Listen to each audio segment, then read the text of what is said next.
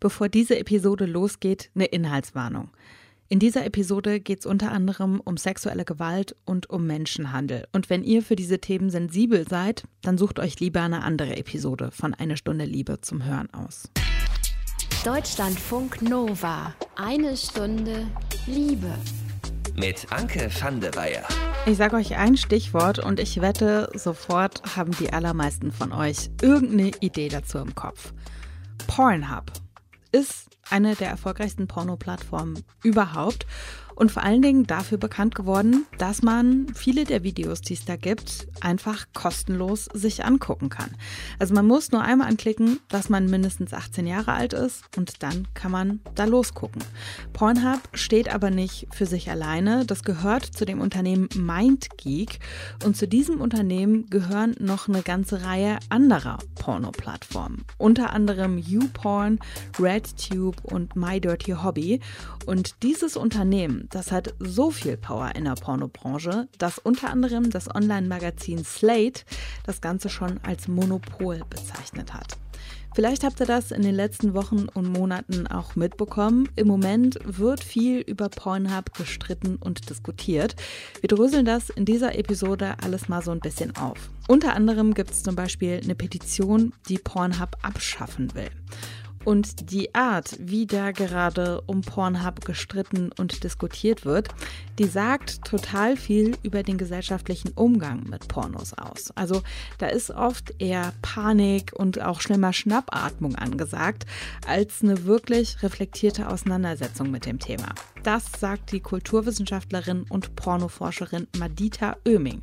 Sie sagt, wir müssen anfangen, unseren Pornokonsum zu reflektieren. Das Stigma auch von Sexarbeit und Sexarbeitenden spielt eine ganz große Rolle in unserer fehlenden Bereitschaft, für Pornografie zu bezahlen, beziehungsweise in unserer sehr großen Bereitschaft, einfach umsonst Pornografie zu konsumieren, ohne darüber nachzudenken, was das für Folgen hat. Stichwort ethischer Konsum. Bei Lebensmitteln, bei Klamotten und bei allen möglichen anderen Dienstleistungen ist es für viele Menschen ganz selbstverständlich, sich zu überlegen, was konsumiere ich denn da und was hat das auch für Auswirkungen am Ende. Bei Pornos ist das irgendwie nicht so ein Thema. Auch darüber sprechen wir in dieser Episode. Schön, dass ihr dabei seid. Deutschlandfunk Nova. Vielleicht habt ihr die aktuelle Diskussion um Pornhub schon mitbekommen. Wenn nicht, ich fasse das jetzt nochmal so knapp wie es geht zusammen, damit wir alle auf einem Stand sind. Es fing damit an, dass letztes Jahr die christliche Organisation Exodus Cry eine Petition gestartet hat mit der Forderung, Pornhub abzuschalten. Exodus Cry, das muss man dazu auch nochmal ganz kurz erklären, arbeitet als Organisation ganz generell daran, dass jede Form von Sexarbeit verboten wird. Also zum Beispiel auch Pornos und Stripclubs. Über zwei Millionen Menschen haben diese Petition mittlerweile unterschrieben und da heißt es, dass Pornhub vor allen Dingen deswegen abgeschaltet werden sollte, weil da zahlreiche Videos zu sehen sind mit Personen, die Opfer von Menschenhandel geworden sind und dass da auch gefilmte Vergewaltigungen und Sex mit Minderjährigen zu finden ist auf Pornhub. So, und diesen Punkt mit dem Menschenhandel und dem Sex mit Minderjährigen, den hat sich dann nochmal der Journalist Nicholas Christoph rausgegriffen und zwar für einen Artikel in der New York Times. Dafür hat er unter anderem zum Beispiel auch Frauen getroffen, deren Sexvideos gegen ihren Willen auf Pornhub gelandet sind. Und dieser Artikel, der hat dann auf jeden Fall nochmal solche Wellen geschlagen, dass zum einen die Kreditkartenanbieter Visa und Mastercard die Zusammenarbeit mit Pornhub eingestellt haben. Also man kann da jetzt nicht mehr mit Visa oder Mastercard bezahlen. Vor allen Dingen hat es aber dazu geführt, dass Pornhub Ende letzten Jahres alle nicht verifizierten Inhalte gelöscht hat. Da sind auf einen Schlag über 10 Millionen Videos gelöscht worden. So, das ist so ganz grob die Situation. Ne? Ich habe euch da nochmal diverse Artikel, unter anderem auch den aus der New York Times verlinkt, auf deutschlandfunknova.de im Text zu dieser Episode. Also man kann sich da auch wirklich nochmal sehr tief reinlesen, wenn man möchte. Was ich mich jetzt allerdings bei dieser ganzen Diskussion, die da im Moment läuft, gefragt habe, Pornhub ist ja nicht die einzige Pornoseite mit problematischen Inhalten. Warum hat man sich gerade auf diese Seite dann so eingeschossen? Ich habe die Frage weitergegeben an Madita Oeming.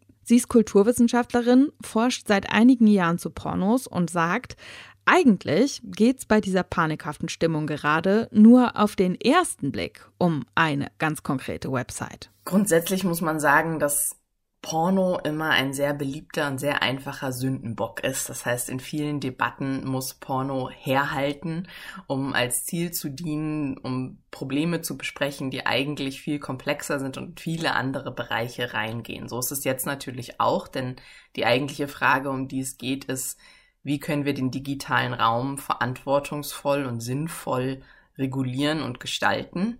Und wir sprechen dabei eben aber über diese Seite und sprechen darüber auch in einer Art und Weise, wo es vor allen Dingen um Verbote geht. Es ist kein Zufall, dass diese Petition von Pornhub abschalten spricht und dass auch die Debatte hierzulande zu Jugendschutz, die die Landesmedienanstalt im Moment führt, ähm, von Netzsperren spricht, von Verboten. Also diese Idee, dass wir mit Zensur und Verbot reagieren, ist etwas, was da auch sehr gängig ist was, wenn wir über andere Seiten sprechen oder über andere digitale Räume sprechen würden, vermutlich nicht so wäre, weil die Idee Instagram zu verbieten, Facebook zu verbieten, Twitter zu verbieten, zu groß und abstrus wirkt, als dass man das fordern würde. Warum kommt man bei dem Thema Porno so schnell ans Thema Abschalten dann?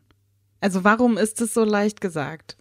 Das ist insofern so leicht gesagt, als dass wir Pornografie keinen Wert in unserer Gesellschaft geben. Also das ist wie so eine Art Übel, was akzeptiert wird in der Wahrnehmung vieler Menschen. Und es wird eben nicht als Teil unserer Kultur, nicht als kulturelles Gut, nicht als kultureller Text irgendwie anerkannt, so wie wir das auch bei anderen popkulturellen Medien vielleicht schon getan haben, sei es Fernsehen, Radio etc. Und es ist eben immer noch sehr stark behaftet mit Skandalen, mit der Vorstellung von negativen Auswirkungen. In der öffentlichen Wahrnehmung wird Pornografie ganz oft nur alarmistisch besprochen, die negativen Seiten, zum Teil berechtigt, zum Teil unberechtigt, sind total überrepräsentiert in der öffentlichen Diskussion. Das heißt, dass wir haben immer noch ein sehr negatives öffentliches Bild von Pornografie, ungeachtet dessen, dass Millionen von Menschen es nutzen und der Konsum natürlich durch das Internet massiv angestiegen ist. Du hast mir im Vorgespräch äh, zum Beispiel erklärt auch, dass Pornhub dieses kostenlos Porno-Gucken-Ding eigentlich erst so richtig etabliert hat. Und nach dem, was du gerade erklärt hast, frage ich mich, konnte Pornhub durch diesen Umgang, den wir mit Pornos haben, überhaupt auch erst dann zu dem werden, was es geworden ist? Zweifelsohne. Also man kann sagen, es gibt dieses, diese Redewendung in der Pornoindustrie, the Internet killed porn. Also viele Menschen haben ja die Idee, seit dem Internet boomt Porno. Und das ist natürlich in sich nicht falsch, weil der Konsum massiv angestiegen ist, dadurch, dass es so leicht ist und auch so leicht ist, anonym darauf zuzugreifen. Aber es bedeutet eben auch, dass weniger und weniger Menschen für Pornografie bezahlen, was gerade auf der Seite der ProduzentInnen für viele Studios eine absolute finanzielle Katastrophe ist und viele davon bereits geschlossen haben. Also das heißt, Pornhub ist in der Pornoindustrie erstmal sehr, sehr unbeliebt gewesen und ist es bis heute nicht zuletzt dadurch, dass sie ähm, Urheberrechte so stark missbraucht haben, also dass dort so viele geklaute Inhalte zu finden sind und es sehr schwierig ist, noch Inhalte zu kreieren und Menschen dafür dazu aufzufordern, dafür zu bezahlen auf der eigenen Plattform, wenn es eben einfach umsonst auf Pornhub verfügbar ist. Ähm, das sollte man sich bewusst machen, dass es ein sehr unbeliebter Akteur innerhalb der Pornoindustrie selbst ist. Das wird oft vergessen. Jetzt hast du ja gerade gesagt, dass ähm, im Prinzip dieses weggucken, was Porno jetzt eigentlich genau ist und dieses Nicht-Beschäftigen mit Porno ja im Prinzip dazu führt, dass die DarstellerInnen total entmenschlicht werden. Und jetzt ist aber ja die andere Seite, dass in dieser Diskussion gerade ganz viel um Menschenrechte gestritten wird. Also bei dieser Petition, die nennt sich ja auch äh, Trafficking Hub, da geht es ja irgendwie um Menschenhandel, um Menschenrechte. Und ich kriege das in meinem Kopf noch nicht so richtig zusammen, dass einerseits quasi auf Menschenrechte total geschissen wird, im Sinne von, ich konsumiere das mir einfach rein und ich beschäftige mich auch gar nicht und da sind Hunderttausende von Videos. Und jetzt wird gerade diese panikhafte Abschaltung von Pornhub gefordert im Zuge der Menschenrechte. Du kriegst das völlig zu Recht nicht zusammen in deinem Kopf, weil es nicht zusammenpasst und weil es ein Pseudo-Einsatz für Menschenrechte ist. Man muss wissen, dass gerade in den USA sich in den letzten Jahren Trafficking, also Menschenhandel, als ein sehr effektives Schlagwort entwickelt hat und dass die meisten Menschen, die sich Anti-Trafficking-Kampagnen oder Vereine nennen, eigentlich Anti-Sexarbeitsvereine sind. Ähm, das heißt, es ist ganz klar ein Deckmantel, um eigentlich eine Industrie abzuschaffen und Sexarbeit zu verbieten, die sozial etwas verdaulicher ist beziehungsweise unwidersprechbar wirkt. Niemand ist für Menschenhandel. Das heißt, alles, was gegen Menschenhandel ist, scheint sofort unterstützenswert und befürwortenswert und damit arbeitet diese Gruppen und arbeitet ganz viele andere Gruppen auch hier in Deutschland. Und ähm, das ist absolut paradox, denn was das macht, ist Menschenrechte wegnehmen. Das kann man wirklich ganz klar so sagen ein anderes komplexes Thema, für das wir hier keinen Raum haben. Aber dein Eindruck ist richtig, dass da eigentlich nur vermeintlich für Menschenrechte sich eingesetzt werden und die große Frage auch immer ist, welcher Menschen? Und die Doppelmoral wird eigentlich immer dann deutlich, wenn jemand sagt, ich will mich gegen Menschenhandel stark machen, dann muss das zusammenhängen mit Armutsbekämpfung, mit einem Sprechen über Asylrechte. Da geht es ganz viel um marginalisierte Gruppen, um migrantische Menschen. All das taucht überhaupt nicht auf. Also wer nicht auch auf die Landwirtschaft guckt, auf ganz viele andere Bereiche, wo Menschenhandel passiert, ist immer auch angetrieben von einer Doppelmoral und in diesem Fall von einer christlichen Sexualmoral. Ist sowas dann auch einer der Gründe dafür, dass Sachen wie Kindesmissbrauch oder gegen den Willen von Menschen veröffentlichte Sexvideos, also Revenge-Porn, Rache-Porno, immer mit einvernehmlichen Pornos in eine Kiste geworfen werden? Also es wird ja auch voll oft von Kinderpornos gesprochen. Und Kinderpornos, das sind ja keine Pornos mit Kindern, sondern das ist ja gefilmter sexueller Missbrauch an Kindern. Absolut findet da eine Vermischung statt und auch da kann ich nur von einer Instrumentalisierung sprechen, die eben über die Macht von Sprache ausgelebt wird. Also in dem Moment, wo wir Kinderpornos besprechen, was auch jetzt wieder durch alle deutschen Medien hoch und runter hat man dieses Wort gelesen, passieren ja eigentlich zwei Dinge gleichzeitig, nämlich dass einerseits Gewalt verharmlost wird, denn wir sprechen da von Gewalt, entweder Darstellungen von Gewalt oder Gewalt, die durch die Veröffentlichung von bestimmten Bildern ausgeübt wird, was wir als digitale Gewalt bezeichnen können. Und auf der anderen Seite, wie du gerade sagtest, eben die Dämonisierung von Pornografie und auch die Loslösung von dem Wort und dem Medium Pornografie von Einvernehmlichkeit. Also wir sollten unbedingt anfangen, eine Definition von Pornografie, Einvernehmlichkeit mitzudenken, denn nur dann können wir auch dieses Medium und diese Branche verbessern. Und genau das ist der Denkfehler, also indem man sie generell dämonisiert, nimmt man ihr eigentlich die Möglichkeit, sich zu verbessern und die Erfahrungen in dieser Industrie besser zu machen. Die, die es richtig machen, sollten unbedingt belohnt werden in dieser Branche und das ist momentan nicht der Fall und kann auch nicht der Fall sein, wenn wir einfach einen Generalverdacht gegenüber Pornografie oder eine generelle Abwertung gegenüber Pornografie in unserer Gesellschaft hegen. Jetzt haben wir ähm, schon ganz viel über Plattformen, die Pornos anbieten, gesprochen. Jetzt muss man ja auch sagen, diese Plattformen, die sind ja auch nur so erfolgreich, weil sie so wahnsinnig viel frequentiert werden, weil einfach Porno was ist, was total viel konsumiert wird.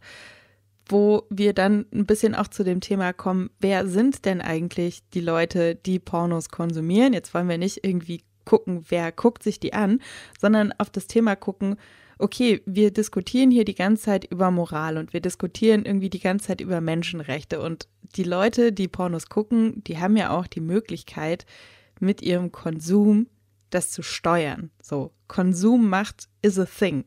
Was heißt moralischer Pornokonsum für dich oder was kann das für dich heißen? Das ist ein total wichtiger Punkt und auch ein Punkt, der mir so fehlt in der aktuellen Debatte, was ich sehr auffällig finde. Also sehr kritisch und mit großem moralischen Zeigefinger auf die Inhalte zeigen, auf die, die die Inhalte hochladen oder die, die damit Geld verdienen, aber kein Mal auf die zu gucken, die sie eigentlich anklicken und konsumieren. Ein ganz wichtiger Punkt ist erstmal die Bereitschaft für Pornos zu bezahlen. Innerhalb der Pornoindustrie ist Pay for Your Porn schon seit Jahren ein wichtiger Slogan. Das heißt, bezahlen. Das allein ist natürlich noch absolut keine Garantie. Es gibt auch Bezahlseiten wie Brazzers zum Beispiel, die Pornhub gehören. Also am Ende des Tages geht es natürlich auch darum, ein bisschen zu recherchieren, sich schlau zu machen. Also mal fünf Minuten nachzugucken, ähm, wer steht eigentlich dahinter. So, das ist nicht immer ganz einfach. Es ist eine intransparente Branche. Aber auch das würden wir mit anderen Dingen durchaus tun. Und was das eben auch verändert, ist, dass wir wissen, wer hat eigentlich diesen Film gemacht? Wie heißen eigentlich die Menschen da drin? Also es ist ja auch was, was auf Pornhub sind ja nicht mal alle Videos mit den Darstellenden getaggt oder verzeichnet. Also manchmal guckt man sich 15 Minuten lang Menschen an, die Sex haben und weiß nicht mal, wie die heißen. und das ist natürlich eine Art von Entmenschlichung, die es sehr schwer macht, mich dann für die Rechte der Person, die ich da auf dem Bildschirm sehe, einzusetzen ähm, und erst recht mein Geld dafür auszugeben, dass es ihnen vielleicht besser geht. Das, was du eben gesagt hast, ähm, in Bezug auf die undurchsichtigen Strukturen und dass man ja gar nicht weiß, wo man drauf gucken soll und dass es ja kompliziert ist. Das äh, hat mich total auch an die Modeindustrie erinnert. Also, dass wir irgendwie seit Jahren darüber diskutieren, ja, wie kann das denn aussehen? Und jetzt möchte ich ja eigentlich nur noch Sachen kaufen, an denen kein Blut klebt und die unter menschenwürdigen Bedingungen hergestellt worden sind und so. Und da ist es ja auch kompliziert und da lassen wir uns aber trotzdem auf diese Diskussion ein und gönnen uns dann auch, dass wir Fehler dabei auch vielleicht machen. Also ich habe das Gefühl, dass wir in anderen Bereichen mit diesem Thema viel selbstbewusster umgehen auch. So. Ein wichtiger Unterschied ist aber auch, dass man sich gerade in bestimmten Milieus mit so einem Bewusstsein auch sozusagen schmücken kann, dass man mhm. Lob dafür bekommt, dass man eben auf dem Biomarkt einkaufen geht oder die super ethische Modemarke trägt. Ähm, und das passiert eben nicht über Pornografie. Also dadurch, dass wir das eben so für uns machen, ist es etwas, wo wir wirklich aus einer eigenen Ethik heraus uns dann dafür entscheiden müssten. Und auch das macht das natürlich nochmal schwieriger. Weil Porno nicht so prestigeträchtig ist im Prinzip. Ja, genau das Gegenteil eher. Aber was ich da auch oft denke, also es sind ja auch gar nicht nur man kann das vielleicht nicht immer leicht googeln, aber was zum Beispiel ein Riesenvorteil von Social Media ist, dass man sich auch wirklich mit den Menschen verbinden kann, dass man ihnen zuhören kann. Also wenn man vielleicht einfach mal den LieblingsperformerInnen irgendwie auf Twitter folgt, auf den meisten anderen Plattformen sind sie mittlerweile tatsächlich verbannt worden. Aber es gibt ja auch Plattformen wie OnlyFans zum Beispiel, wo wirklich Leute einfach ihre eigenen Inhalte hochladen, wo man direkt die PerformerInnen bezahlen kann, wo man Trinkgeld geben kann. Auch das, das macht so viel damit, wie man diesen Menschen gegenübertritt und wie man sie wahrnimmt, wenn man auch einfach mal sieht, okay, hier, die hat Kinder, die hat Hunde, die hat Hobbys, die hat Eltern, also so, das macht Sie ist ein Mensch. Uns. Ja, ich meine, das klingt so blöd, wenn ich das sage, aber ich glaube wirklich, dass Seiten wie Pornhub dazu beigetragen haben, dass wir so einen entmenschlichenden Blick auf Pornografie haben und auch total vergessen, was da auch alles drumrum ist. Also, dass da eben ein Kameramann steht oder eine Kamerafrau, dass jemand das Licht gemacht hat, dass jemand das geschnitten hat. Also, es ist ein Film am Ende des Tages und dieses Bewusstsein halte ich auch total für total relevant, um einen kritischen Umgang mit Pornografie praktizieren zu können, dass wir uns wirklich bewusst sind, das ist ein Medium, das ist Fiktion, das ist gemacht und Menschen verdienen damit ihr Geld und das sind nicht alles Kriminelle. Worauf, wenn du jetzt so ein paar Punkte benennen kannst, sollte man achten, wenn man jetzt irgendwie sagt, ich möchte meinen Pornokonsum bewusster gestalten. Was sind so Sachen bei Filmen, bei Studios, bei Angeboten, auf die man achten sollte oder achten kann?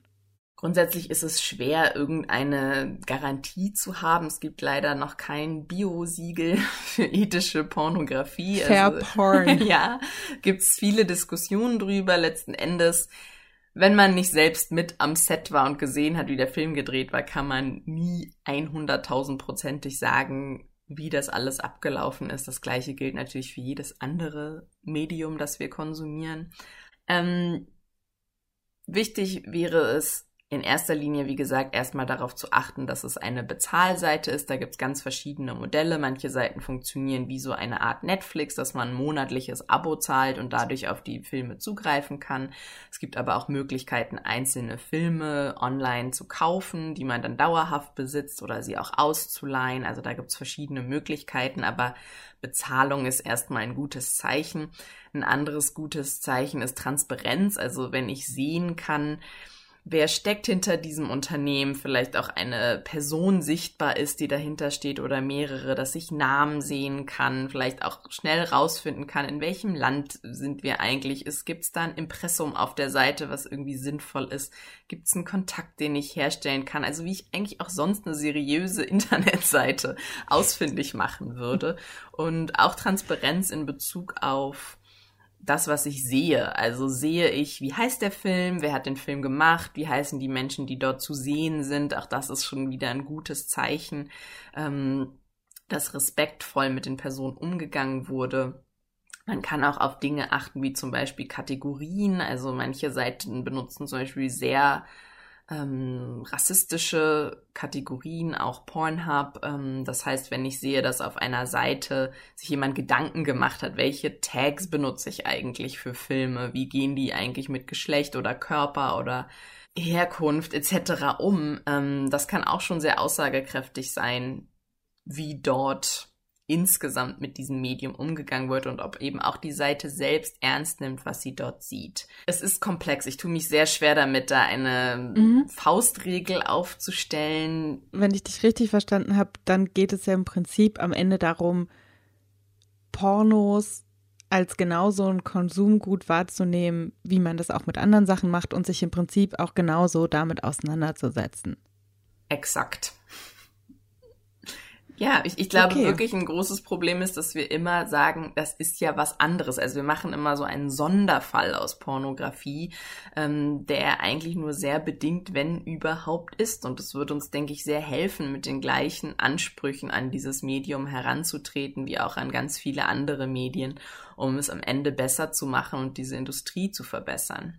Dass sich die Pornoindustrie verändert, dafür können nicht nur die Unternehmen und Studios was tun, sondern auch die Leute, die Pornos konsumieren. Das sagt die Kulturwissenschaftlerin und Pornoforscherin Madita Oeming. Vielen Dank an Madita für das Gespräch und von mir nochmal der Hinweis, wir haben euch auch nochmal einige Artikel zu dem Thema um die aktuelle Pornhub-Diskussion verlinkt. Auf deutschlandfunknova.de im Text zu dieser Episode findet ihr die. Da geht es unter anderem auch nochmal darum, was die aktuelle Situation überhaupt für die DarstellerInnen bedeutet. Deutschlandfunk Nova. Eine Stunde Liebe. Im Liebestagebuch bei uns, da bekommt ihr oft lustige Geschichten, manchmal wird es auch romantisch, aufregend und manchmal auch so ein bisschen skurril. Diesmal wird es aber ziemlich ernst. Es geht um Sex und Einvernehmlichkeit. Von einer wirklich sehr unangenehmen Begegnung erzählt uns Emma in dieser Folge.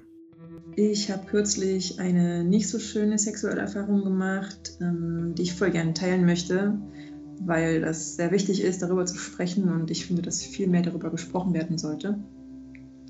Äh, es war so, dass ich abends gerade nach Hause gekommen bin und eine Nachricht von jemandem bekommen habe, mit dem ich mich ein paar Monate zuvor ein paar Mal getroffen hatte. Und äh, er schrieb mir, er sei gerade in der Nähe und ob er denn vorbeikommen könnte.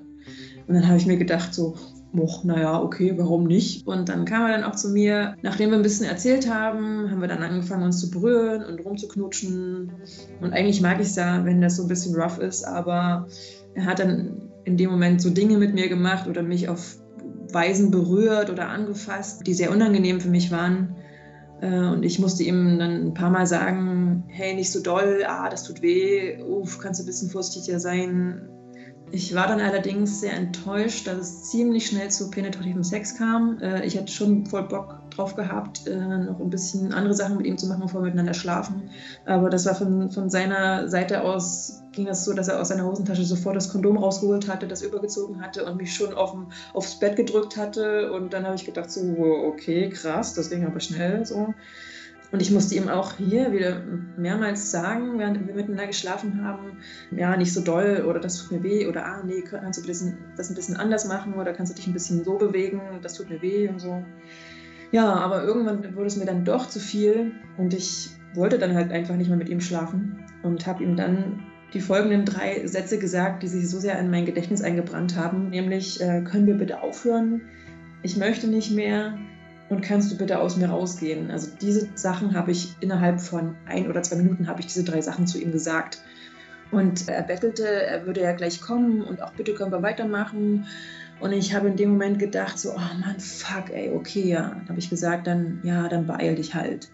Ich habe es dann halt einfach über mich ergehen lassen, weil es in dem Moment einfach der Weg des geringsten Widerstands war und ich einfach nicht wusste oder verwirrt war, hä, was soll ich denn jetzt noch machen? Also, ne, ich habe mir so gedacht, okay, ja, wahrscheinlich hätte er es verstanden, wenn ich ihn von mir runtergestoßen hätte oder so, ich weiß es nicht. Ja, und er ist dann gekommen und ähm, ist dann auch relativ schnell von mir runtergegangen und ich lag dann also da, total fertig und schon halb weinend und er stand schon neben dem Bett, weil er ins Bad wollte, um das Kondom loszuwerden. Und erst da hat er gecheckt, dass irgendwas nicht stimmt. Dann hat er nochmal gefragt, so, ja, was ist denn jetzt hier eigentlich? Warum, warum, warum geht es dir denn jetzt nicht gut? Und so, und dann habe ich es ihm nochmal erklärt und ja, er, er konnte das nicht verstehen, was denn das Problem sei. Ähm, und es hat mich so verletzt und es hat mich so wütend gemacht. Und ich habe echt versucht, ihn zu verstehen auch. Ich habe ihn gefragt, so, ja, was ist dir denn durch den Kopf gegangen, als ich das gesagt habe? Oder warum hast du denn nicht ähm, aufgehört, so wie ich, es mir gewünscht habe oder wie ich es dir gesagt habe? Oder was hätte denn noch passieren müssen, damit du aufhörst? Und er so, ja, keine Ahnung, weiß ich nicht. Ich habe das in dem Moment nicht verstanden oder nicht geschnallt, was du gesagt hast, so, dass du aufhören möchtest oder so. Ich wusste nicht, dass es so ernst ist, weil manchmal, äh, so sagte er, manchmal sagt man ja so, nee, und dann macht man aber trotzdem weiter. Und dann habe ich gesagt, Alter, ich muss ihm erstmal erklären, was Consent ist und er hat es halt einfach nicht geschnallt. Und ich habe ihn dann noch gefragt, ähm, warum hast du denn in dem Moment deine Lust über mein Wohlbefinden gestellt? Und seine Antwort darauf, naja, sagte er, ich hatte halt gerade Sex. Und habe ich gesagt, nee, Moment mal, sorry, aber ey, eigentlich kommt es auf die Bedürfnisse beider Personen an naja, mir war halt schon klar, dass er jetzt nichts tun kann, damit es mir wieder besser geht. Ich wollte von ihm auch nicht irgendwie in den Arm genommen werden oder irgendwas. Ich wollte einfach nur, dass er geht und dann ist er dann auch einfach gegangen. Oh, und das hat mich, das macht mich bis heute so wütend. Das ist jetzt ein paar Wochen her, dass es passiert ist, aber es macht mich so krass wütend immer noch komplett nachvollziehbar, diese Gefühle, würde ich sagen. Und leider ist es wirklich auch eine Situation, die kennen, glaube ich, viele Frauen. Und darüber muss weiter gesprochen werden. Deswegen wirklich ein ganz, ganz großes Danke an Emma fürs Teilen, auch von solchen Situationen. Wie immer gilt, wenn ihr Fragen oder Rückmeldungen zu dieser oder zu anderen Episoden habt, dann schreibt sehr gerne eine Mail an mail@deutschlandfunknova.de. Ich bin Anke van der Weyer. Ich sage danke fürs Zuhören. Habt's gut. Deutschlandfunk Nova. Eine Stunde Liebe. Jeden Freitag um 20 Uhr. Mehr auf deutschlandfunknova.de.